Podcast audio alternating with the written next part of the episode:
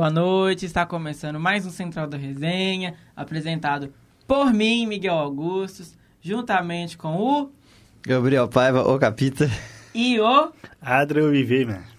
e hoje aqui no São Gabriel, dia 7 de junho, esqueci de falar a data, está fazendo 20 graus. Tá um tempinho, Frio, gelado. eu tô achando mais ou menos. Já já mais tarde com certeza vai estar mais frio. E antes da gente começar o programa, aquele recadinho básico para vocês seguirem a gente nas nossas redes sociais, nos seguir no Instagram, acompanhar nossos episódios ao vivo, já falando é, de antemão que esse é o último episódio da semana, né? Por conta do amanhã é feriado. E nós emendamos. Então, só segunda-feira estaremos de novo. É, então, aproveito para seguir a gente, aproveito para no feriado ouvir nossos episódios no Spotify e o Cauã fez assim para beber. então, vamos começar falando de política. Inventa de arrumar B.O. com meu nome. Então, vamos começar com política. E quem vai falar de política hoje é o nosso repórter Marinho. Boa noite a todo mundo. Desculpa qualquer coisinha, que é a primeira vez que eu faço política hoje, mas vamos lá. Vamos falar agora um pouco sobre a segurança pública de Minas Gerais declara estreita legalidade e convoca manifestações por recomposição salarial. A decisão foi tomada após a reunião de sindicatos da, e a bancada da categoria. Da categoria. Pode. É, os sindicatos da Segurança Pública de Minas Gerais né, foi hoje iniciar o processo de estri- estrita legibilidade quando apenas atividades essenciais são cumpridas e convocar uma manifestação para dia 19 de junho, como funciona para pressionar o governo de, o governo de Romeu Zema a conceder recomposição salarial para a categoria. A decisão foi tomada após reunião entre sindicatos e a bancada da Segurança Pública na Assembleia Legislativa.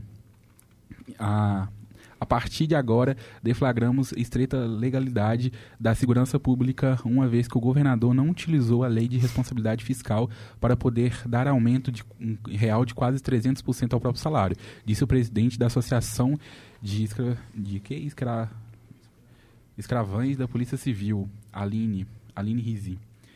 É, e também a gente pode falar um pouco também sobre é, o presidente do PT voltou a criticar o presidente do Banco do Brasil, é, a Geise, é, eu esqueci o sobrenome dela, mas Regi, Regi, A deputada Geise Hoffmann. é, eu não vou pronunciar o nome porque com certeza eu vou pronunciar errado.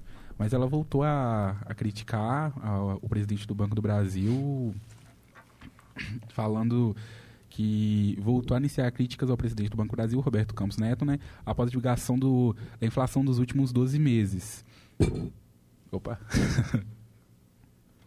E segundo o, segundo o IPCA, o Índice Nacional de Preços ao Consumidor Amplo, divulgado nessa quarta-feira hoje, né, a inflação do mês de maio foi de 0,23. No acúmulo dos últimos 12 meses, o índice está de 3 3,94, o menor desde outubro de 2020.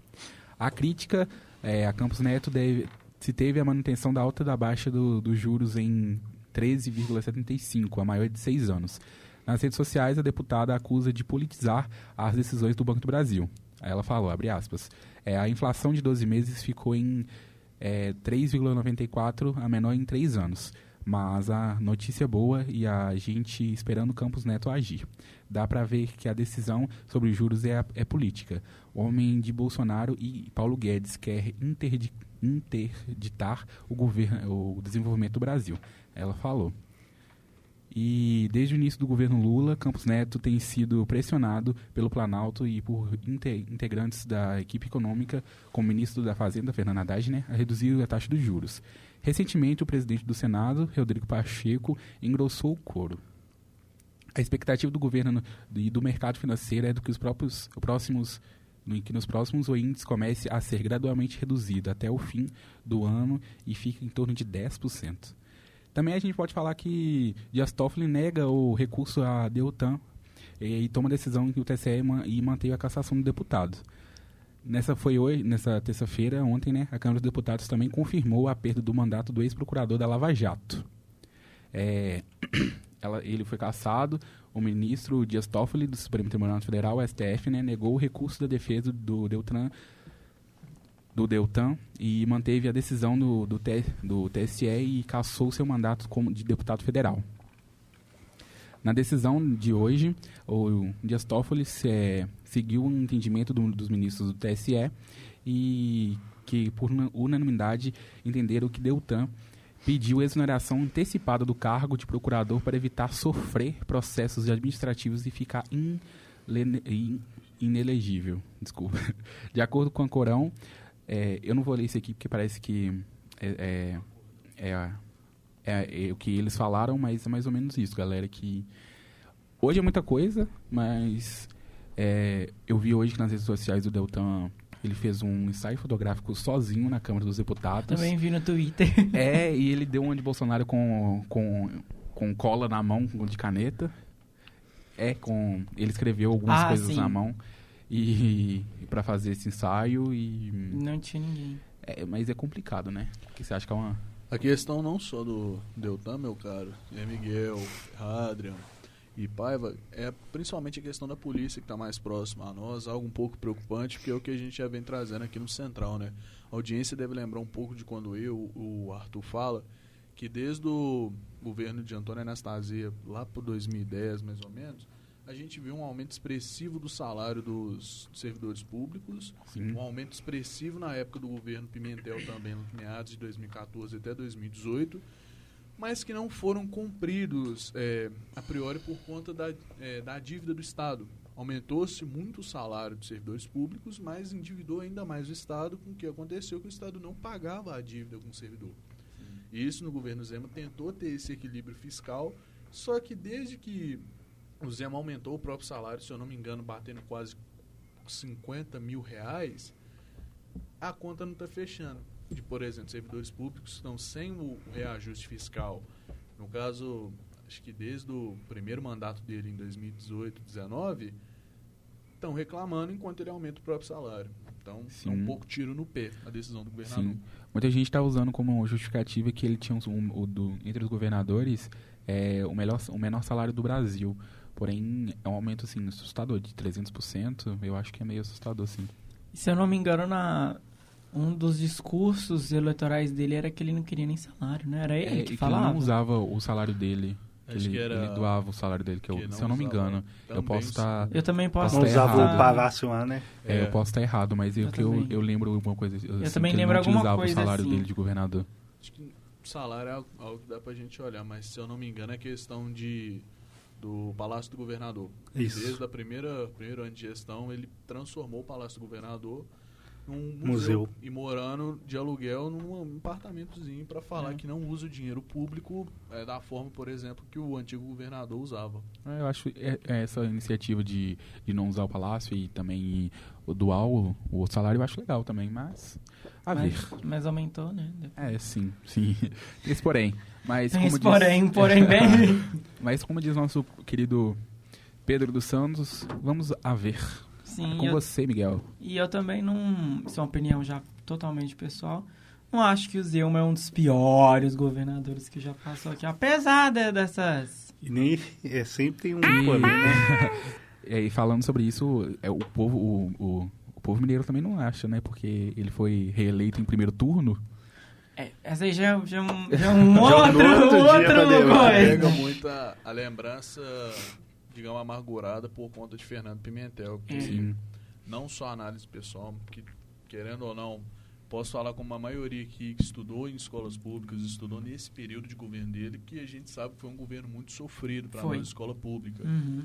Então, juntou essa gestão que foi, sim, de verdade, uma das piores eh, gestões de Estado do século XXI, chegou ao nível de ficar tão forte no- na mente do eleitor mineiro que a gente viu que o próprio PT não lançou candidatura.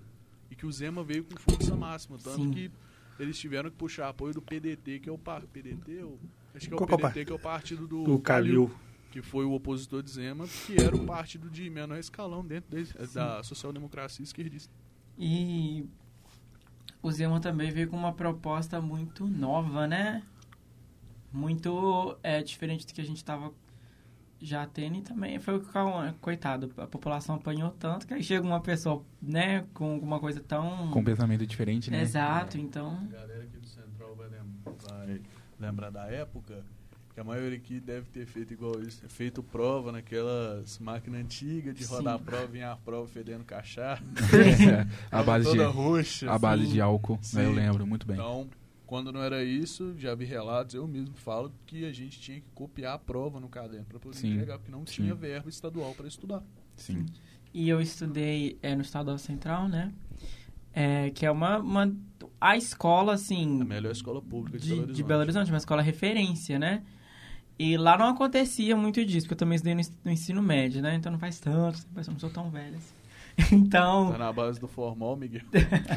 eu, estu- eu- pode falar, desculpa. eu Não, cortar. pode falar. É que eu que estudei, eu que não sou daqui de BH, eu Uhum. que estudei em escola é, pública, mas também estadual, é, foi mais ou menos isso. Uma escola de bairro e isso Bairro. tinha muito. Isso tinha muito, muito mesmo. E o- lá na- no Estadual Central, é, não faltava alimento. Isso eu não posso falar com vocês, que nunca aconteceu, que eu estudava integral, Uhum. já aconteceu um dia não ter almoço. Mas muita coisa era muito difícil de conseguir lá. Muita coisa era muito difícil. Por Sim. conta de, de verba. Porque às vezes, é, para algumas pessoas tem, tem um pensamento um pouco de- de- dessa questão de gestão. Exemplo esporádico eu estou dando, não sei se é exatamente isso, né? Vamos supor que uma escola aí recebe, sei lá, 500 mil reais para gerir. E às vezes fala, nossa, é muito dinheiro, mas aí você vai vendo os gastos e, e não bate, né? Então, é, é complexo. Então, vamos a ver essa questão, né? Vamos ver. Então vamos passar para cidades, para cidade. E quem vai trazer as notícias pra gente é o nosso repórter Felipe de Paula. E o primeiro assunto que ele vai trazer pra gente é que um homem foi esfaqueado dentro do ônibus. Boa noite, Felipe. Boa noite a todos os ouvintes do Central da Resenha. Na noite dessa terça-feira, um homem de 52 anos foi assaltado e esfaqueado dentro de um ônibus em Belo Horizonte. Segundo o homem que voltava do trabalho, ele pegou a linha 301 na estação Diamante, que vai no bairro Nova Santa Cecília, na região do Barreiro. Quando o ônibus passou na Avenida do Farol, o homem o abordou e exigiu seus pertences, colocando uma faca em seu pescoço. O homem reagiu ao assalto e entrou em uma luta corporal com o suspeito, que o esfaqueou e acertou sua orelha esquerda e mão esquerda. O suspeito conseguiu levar sua carteira e seu celular, e a vítima foi levada para uma unidade de pronto atendimento e foi socorrida. A polícia está investigando o caso para tentar identificar o suspeito. É mais um caso de, de violência que a gente tem na nossa cidade, principalmente no, no transporte público, né? O que, que você acha? Vai, você tá muito caladinho. Não, não, é, é lamentável, né? Mas faz parte, quase que faz parte já do nosso dia a dia da rotina, né? Infelizmente, né? Violência na, em, em BH tem, tem sempre crescido muito aí. E principalmente em transporte, né? É, e, e é uma questão de, principalmente a gente que, que pega ônibus, que principalmente pega ônibus cedo, ou em horários assim... é, Movimentado. mais movimentado, a gente vê que não tem segurança nenhuma. Tem uma câmera no ônibus, mas é aquilo, né? Né, É uma câmera na frente, uma no fundão, Sim. mas que é muito difícil enxergar porque é muita, É gente, muita gente, se esbarrando. Se alguém meter a faca em alguém ali e roubar, ninguém vê. Então, assim, é uma coisa que, que tem que ser pensada, segurança no, no transporte público, né? Então, é, vamos para a próxima notícia. Que Na manhã dessa quarta-feira, Os povos Pataxó da região de São Joaquim de Bicas, na região metropolitana de Belo Horizonte, fecharam a BR-381, fazendo um protesto quanto ao marco temporal indígena, que é um projeto de lei que demarca o espaço que os indígenas devem ocupar. Os manifestantes bloquearam totalmente a rodovia Fernão Dias, no sentido Belo Horizonte. O congestionamento já chegava a 14 quilômetros por volta das 11h30 da manhã. Segundo a Polícia Rodoviária Federal, a PRF, os agentes têm negociado a liberação do fluxo de tempos em tempos, com prioridade de passagem para veículos de saúde e de segurança. Durante toda a semana, indígenas de todo o país se mobilizaram quanto marco temporal na demarcação de terra dos povos indígenas tradicionais. Em Brasília, um acompanhamento foi montado perto da esplanada dos ministérios, que reúne representantes de povos de vários estados. O movimento espera reunir mais de 2 mil indígenas na capital federal, que seja encerrado o julgamento da questão do Supremo Tribunal Federal. Também há previsão de manifestação em todos os outros estados do país. Na semana passada, a Câmara dos Deputados aprovou o texto base do projeto de lei 490, que prevê os povos indígenas e tradicionais terão direito somente às terras que ocuparam data da promulgação da Constituição Federal. O texto vai agora para análise do Senado, que poderá manter ou não o marco temporal. E na quarta-feira, o Supremo Tribunal Federal, o STF, retoma o julgamento que avalia a legalidade da tese do marco temporal, ou seja, se a data de promulgação da Constituição pode ser usada como parâmetro para definir as demarcações de terras dos povos tradicionais. E essas foram as principais notícias de hoje na cidade. Eu sou Felipe de Paula, para o Central da Resenha. Muito obrigado, Felipe. E é, isso é uma opinião é, muito particular minha. Eu acho muito triste a gente ver é, os povos tendo que lutar por um espaço. E principalmente que os povos originários fazem parte da cultura brasileira. É, a gente não está falando de, de um grupo de pessoas que, que chegou agora e, e tá tem muita história. Eles fazem. É, é um patrimônio brasileiro.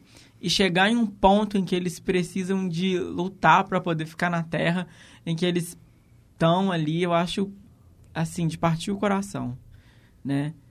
E a gente vê isso. Tem uma série que é, que é muito, muito interessante no Globoplay, que chama. Acho que é Aruanas que chama. Que mostra muito. É, é, é, a empreiteira que, que vai na Amazônia e pega garimpo, né?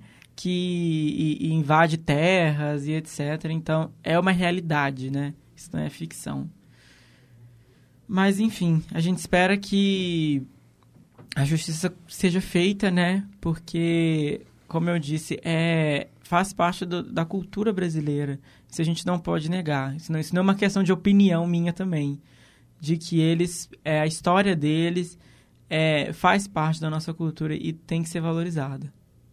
Sim? E agora vamos subir um pouco o clima para poder falar sobre cultura. É a nossa repórter Jennifer, ela vai trazer para a gente a agenda dessa semana. No domingo, dia 11, vai rolar um musical super bacana no Teatro Isabela Hendricks. O evento vem acontecendo desde o dia 28 do 5 e no domingo agora fará sua última apresentação em BH. Mono musical é mais do que uma história de princesa. É uma história de uma menina guerreira que, por meio de um chamado do oceano, mergulha em si mesma para se descobrir mulher e guerreira. O espetáculo começa às 4 da tarde e os ingressos ainda estão disponíveis no site da bilheteriaexpress.com. Ainda no domingo acontece o concerto Candlelight, especial Dia dos Namorados. O evento Pra Lá de Romântico acontece no Cine Teatro Brasil e contará com apresentações de diversas músicas para todos os tipos de casais. Isso tudo à luz de velas, viu, gente? O evento acontece das 6 da tarde às 8 da noite e para quem se interessar ainda tem ingressos disponíveis no site oficial. Agora, saindo um pouco do lado romântico da coisa, dia 8 estreia nos cinemas de todo o Brasil o filme Transformers, O Despertar das Feras. É uma ótima oportunidade de aproveitar o final de semana para conferir essa estreia, hein, gente? Fica a dica! Deu para ver que o feriado e o final de semana vão ser agitadíssimos aqui em BH, hein, gente? Dá para aproveitar muita coisa. Aqui foi Jennifer Alves pro Central da Resenha. Obrigado, Jennifer. É, sobre o Transformers, eu, eu tenho. eu sou meio coisa para falar de Transformers, porque eu não sou muito fã, não. Ah, tá porque eu acho assim um pouco repetitivo. Olha, essa nova saga de filmes é um meio que um remake que começou a partir do filme do Bumblebee. Então vai ser outra história, né? Vão trazer personagens é, que estavam nos quadrinhos das animações antigas. Sim. Então vai ser um novo arco. Então acho que vai você começar a ver. Eu, eu, vou tentar assistir, e não tem uma opinião minha que eu gosto Sim. muito do Mickey Park. Assistir Transformers sem a trilha só nova do Mickey Park vai ser triste, viu? Porque os últimos, os três primeiros filmes, todos eles teve a trilha sonora do Wink Park. E os três filmes foram, foram o os que mais... teve também? Não, não ah, teve. Sim. Porque, né, encerrou as atividades. Ah, sim. Voltou recentemente aí, mas foi mais por causa de um, uma nostalgia. Sim. De gravações antigas que o Chester fez, o uhum. vocalista, mas não foi ao mas não foi ao público enquanto ele estava vivo, então eles só trouxeram atualmente. Eu, eu assisti o Bumblebee e eu acho que é o melhor filme da, da saga. Eu assisti, porque eu assisti todos. Eu acho mais. Porque os outros são muito assim. Teve mas- muito furo no roteiro, eu acho. Teve no gente, roteiro. eu acho assim. Desculpa a palavra, mas é aquela coisa da, da mulher gostosa, e coitada, ela sempre tá em perigo, coitada da Megan Fox, coitada. A personalidade dela é ser gostosa, só. Então é assim. eu fico me sentindo. É a única coisa que ela sabe fazer no filme. E não é culpa da Megan Fox, tá? Claro, vamos deixar aqui claro, porque ela, ela é uma atriz muito profissional. É a questão d- da direção, da, das coisas do roteiro, coitada. Segue o roteiro. Ela sempre tá em perigo e tem, sempre... Ah, não. Esse é o que eu lembro da Megan Fox. Tem uma outra que eu não vou saber o nome da atriz. Mas é porque eu acho que da Megan Fox ficou, ficou marcado, né? Então, vamos esperar. Eu vi que esse tem, um, tem uns animais, alguma coisa assim, pelo que eu vi no trailer, né? E foi isso. Muito obrigado, Jennifer. Tem muita coisa pra gente poder fazer nesse final de semana. Feriado, né? Vamos descansar. Na sexta-feira, acho que a maioria de nós trabalha. Mas aí no sábado, você não trabalha, Marinhos? Eu trabalho na sexta. Eu não. Não? Não sei se eu Sortudos. trabalho.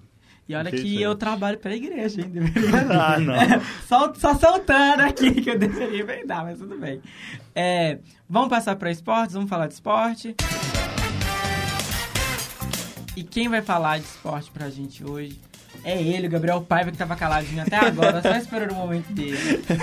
Tava aguardando meu, meu, meu momento de falar, né? Exato. Vamos falar de esportes, então. Eh, Antes de entrar no assunto principal da, do dia aí, né? Da ordem do dia. Impo- importante a gente passar pela Conference League, que terminou hoje a final entre Fiorentina e West Ham. Fiorentina da Itália West Ham da Inglaterra. E, e deu West Ham com uma boa partida do, Lucas Paquetá, o brasileiro, né, que, que disputou a Copa do Mundo em novembro agora com a seleção do Tite. Que deu inclusive assistência para o segundo gol do West Ham, o gol da vitória. O gol que saiu aos 45 do segundo tempo. Então a gente teve aí emoção até o final.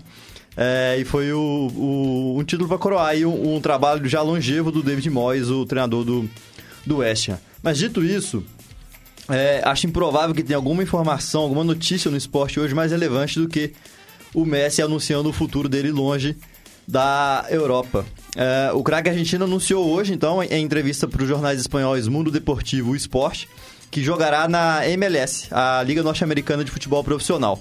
Aos 36 anos, o craque argentino jogará no Inter Miami, clube do astro David Beckham. Ele revelou que o bem-estar da família e não querer eh, jogar em um time europeu que não fosse o Barcelona pesaram na decisão.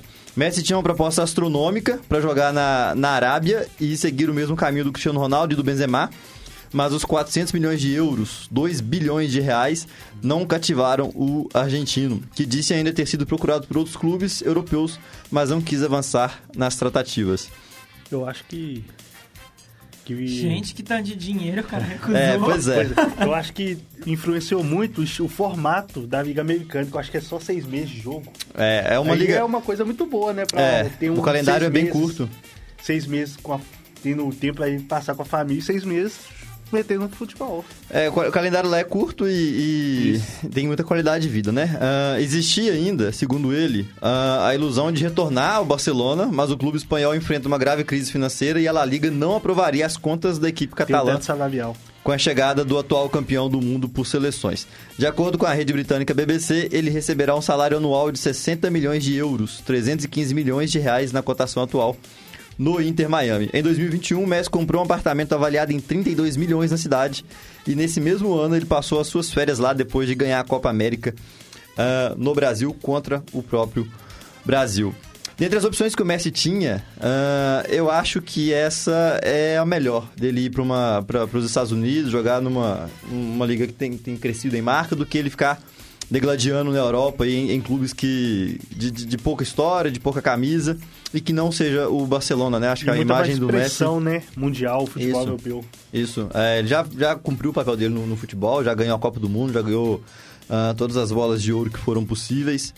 É, tirou a Argentina da fila, então acho que ele cumpriu o papel dele. É, eu acho mais digno que ele associe a imagem dele ah, à Liga Norte-Americana, que ainda é problemática se a gente pensar né, na- nos Estados Tem Unidos seus problemas mas, mas melhor do que faça isso eh, na ditadura da Arábia, como o Cristiano Ronaldo se submeteu, como o Benzema está se submetendo.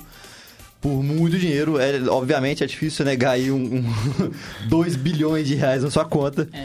Mas a verdade é que esses jogadores estão né, entregando a carreira e a imagem deles à ditadura na Arábia. Também uma questão de que, igual você comentou, né, vamos ser realistas, tá um pouco velho, né? Tipo É. assim, não, não tô falando que ele tá idoso, mas assim, ele tem muito tempo de carreira. Então é normal chegar um tempo que a pessoa quer desacelerar, quer pra um lugar mais confortável, uma coisa um pouco mais, abre aspas, fácil, né? Não que seja fácil, mas assim, igual vocês explicaram, são seis meses, então ele consegue ficar mais tempo com a família, é uma coisa mais confortável, né? É, tem menos jogos por semana, é, menos pressão, est- estádio vazio, então é mais de boa pra viver. A qualidade de vida também, morar nos Estados Unidos, né, cativou bastante ele, como ele mesmo disse. Ele que já tem apartamento lá, comprou pela bagatela de mais de 30 milhões de reais. Então tem coisa que é, o dinheiro não consegue comprar, né? É, no caso dele, não sei se dá pra falar isso, né? Porque É. são, ainda assim, são 60 milhões, né? Ah, então... Mas não são os 400 milhões que ofereceram pra ele, ele teve aí coragem de, de recusar. É, alguma nota sobre isso, pessoal? Cauã, Hadrian? Já falei o que tinha que falar. Então a gente vai. Eu queria que ele viesse pro Brasil. Que igual os caras falando que talvez viria pro Grêmio jogar com o Soares. Não. Bicho, eu ia ver a primeira vez o Independência lotado, tipo América e Grêmio, e não ter o Galo ou o Cruzeiro envolvido. Eu ia ver o Independência todo lotado, só que era... ninguém ia estar Só de pra ver o. Messi jogar. É, eu acho que. Eu Os caras Messi. camisa do Barcelona, PSG, Argentina, mas a América mesmo quase ninguém ia tá. Não, assim, eu acho que, como eu disse, eu acho que das opções que ele tinha, o Inter Miami era melhor, mas eu ah, confesso que seria muito interessante ver, ver ele no, no News. Mas eu acho que nem passou na cabeça dele, pelo menos não nesse momento da carreira e tal. Eu acho que ser doido, tipo, ele podia voltar pro Barcelona, igual a galera backstage falando, podia também ir pra Argentina tentar ganhar uma Libertadores, que é o único título que falta pro Messi, né? É, nem sei se ele precisaria ganhar, sabe? Mas acho que seria maneiro ver ele no News de novo e tal, Não, jogar mas aqui a na. questão, ele ir pertinho. pra Arábia jogar contra o Cristiano Ronaldo. Não, Arábia Tipo, não. Da noite Não, pro dia ganhar Não. não, para. É. Não, não ganhou com o Cristiano Ronaldo lá, o Cristiano Ronaldo ficou fora da, da seleção da- da- do campeonato da, da Liga Asiática. É, mas eu acho que seria interessante ter ele aqui no News, pra ter ele que perto da gente no estádio sul-americano e tal, mas aí. É... Mas enfim, é isso. E a Vamos falar- aposentadoria do Zlatan Ibrahimovic, já fala. Já foi dado isso. Ah, já? Já foi dado. Eu fiquei triste. É, acho que a gente pode avançar então para falar então. então de, de Minas, né? Vamos falar de, de Cruzeiro de Atlético. Vamos começar pelo, pelo galão, pelo galão da Márcia. Quem que traz as notícias pra gente hoje é o Vitor.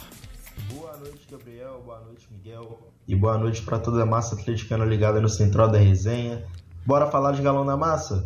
Ontem o Galo visitou o Alianza Lima no Peru pela quinta rodada da fase de grupos da Libertadores da América e venceu sofrido por 1 a 0, um gol marcado aos 17 minutos do segundo tempo em uma bela jogada de contra-ataque, a velocidade de Pavon que tocou no Paulinho e o Paulinho que encontrou o Hulk no meio da área, que só escorou para o gol. O camisa 7 do Galo que se tornou o maior artilheiro do Atlético na Libertadores com 15 gols e foi um jogador importantíssimo na vitória de ontem.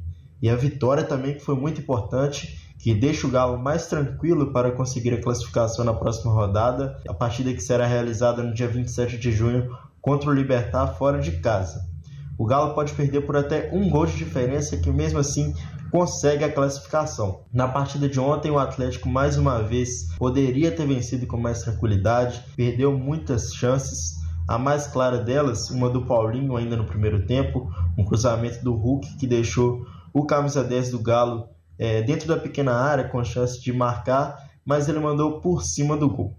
Agora é virar a chavinha porque sábado já tem Campeonato Brasileiro contra o Bragantino no Mineirão e a venda de ingressos continua no site do Galo na Veia com preços a partir de 35 reais. Vitor Cordeiro para o Central da Resenha. Vitor, é, e ainda sobre o Atlético, a gente tem informação que hoje ah, o Nathan Silva se aproximou de um acerto aí com o Pumas do México. Pumas que é o ex-clube do Daniel Alves, né? O México que, que é, um, é um mercado sempre atrativo, pra, principalmente para jogadores sul-americanos, porque é relativamente perto aqui pra gente. E, e paga em dólar, né? Paga bem, né? paga bem, ainda mais na cotação atual, vai ser sempre um mercado interessante aqui para nossa realidade. Ah, você falar alguma coisa, Calma? Como é que é o formato do dos campeonatos mexicanos é favorável, é bom? Cara, eu, eu, eu, nunca eu cheguei a acompanhar. certeza, mas eu acho que é a mesma, mesma coisa que o nosso aqui. 38 jogos, 20 times. É, e lá eles têm a, a CONCACAF, né? Eles é. não jogam mais a Libertadores. Eu... Seria interessante se eles voltassem, mas teria uma disparidade aí econômica muito grande envolvida também. Bom, mas já que a gente já falou do Atlético aí que venceu ontem, né? Eu vi muita gente falando que o Atlético venceu sofrido e tal. Não acho que sofreu tanto. Venceu no, no estilo, no, no, modelo que se joga uma, uma Copa Libertadores fora de casa. É, não acho que passou sustos de, de, acho não acho que teve a vitória ameaçada, por exemplo. Mas de fato baixou bastante as linhas ali, principalmente depois do gol. E, mas é como eu disse, né? É, é assim que se joga Libertadores fora de casa. Vamos mudar do, de lado então da, da, da Lagoa, vamos falar do, do Cruzeirão Cabuloso, que agora só joga no sábado, né? Quem traz pra, as informações pra gente é o nosso querido Luiz. Boa noite a todos do Central da Resenha. Bora falar do Cabuloso? O Cruzeiro segue os treinamentos na Toca da Raposa 2, visando a partida de sábado, às 6h30, na Fonte Nova, contra o Bahia. Além das falhas individuais que aconteceram nas últimas partidas, a falta de pontaria é algo que vem prejudicando a equipe e preocupando a torcida. Nas últimas cinco partidas, o Cruzeiro finalizou quase 100 vezes e marcou somente dois gols. A equipe celeste vem cinco jogos sem vencer e no Campeonato Brasileiro está três partidas sem somar os três pontos. Para o confronto de sábado, o técnico Pepa não irá contar com o volante Matheus Jussa. Ele recebeu o terceiro cartão amarelo na partida contra o Atlético Porém, o treinador conta com o retorno do zagueiro Lucas Oliveira. Ele não jogou o clássico por conta de uma gastroenterite, mas está de volta e a expectativa é que ele seja titular na partida de sábado. A expectativa também é se haverá mudança no ataque e na lista de selecionados. Alguns crias da Toca vêm treinando, como o Denilson, o Arielson e o Robert, que foi a novidade no treinamento de hoje. Ele é um atacante de beirada e recentemente teve seu contrato renovado até o fim de 2027. Para o Central da Resenha, Luiz Barcelos. É isso aí, muito bom. Obrigado, Luiz, pelas informações. Uh, o Cruzeiro precisa se recuperar no campeonato, né? Vem aí de uma sequência de, de resultados negativos. Já queimou, no meu entendimento, a gordura que fez no, no, no começo do campeonato, teve uma arrancada forte. Então precisa abrir aí os olhos para a sequência do campeonato. Vamos mudar de esporte então? Vamos falar da, da bola laranja? Deixa eu chamar aqui o Reidner para trazer para a gente as, as informações, as novidades, os assuntos. 3, 2, 1. E muito boa noite para vocês que estão acompanhando, fãs do basquete que nos acompanha. Vamos começar falando aqui do, da virada do César Franca em cima do time de São Paulo aqui na NBB.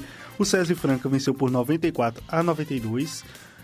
David Jackson fez 25 pontos e 6 rebotes. O próximo jogo será amanhã, dia 8, às 5 horas, lá no Pedrocão. Também tivemos aí a, a, o empate do time do Miami Heat por 111 a 108.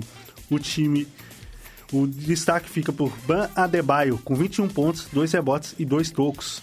Nós tivemos aí alguns anúncios interessantes que alguns jogadores estão apoiando o time da seleção de basquete americana a participar do, dos próximos jogos que está vindo aí, como por exemplo Jalen Brunson, se junta Michael Bridges, Ty, Tyrese Halliburton, Anthony Edwards, Austin Reeves e Bobby Portis do Bucks como jogadores já confirmados na seleção dos Estados Unidos para a Copa do Mundo de 2023. Tyler Hill também anunciou que quer participar. E, é, lembrando que ele está voltando de uma lesão, porque ele quebrou a mão do começo aí da, das finals contra o time do Milwaukee Bucks. Também tivemos uma notícia aí de uma expansão na NBA. O comissário da NBA, Adam Silver, confirmou que a liga começará a se planejar para uma expansão a partir de março de 2024, quando o novo acordo com a NBPA entrar em vigor. Isso quer dizer que provavelmente algumas outras cidades poderão ter time, outros times na liga.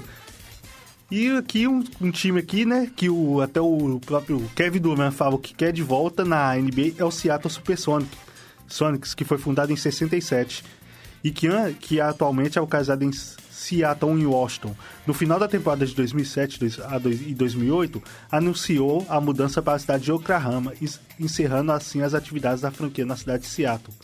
Também tivemos aqui alguns rumores, muitos rumores, mas não dá para falar de tudo. Então vamos falar dos principais jogadores que estão free agents.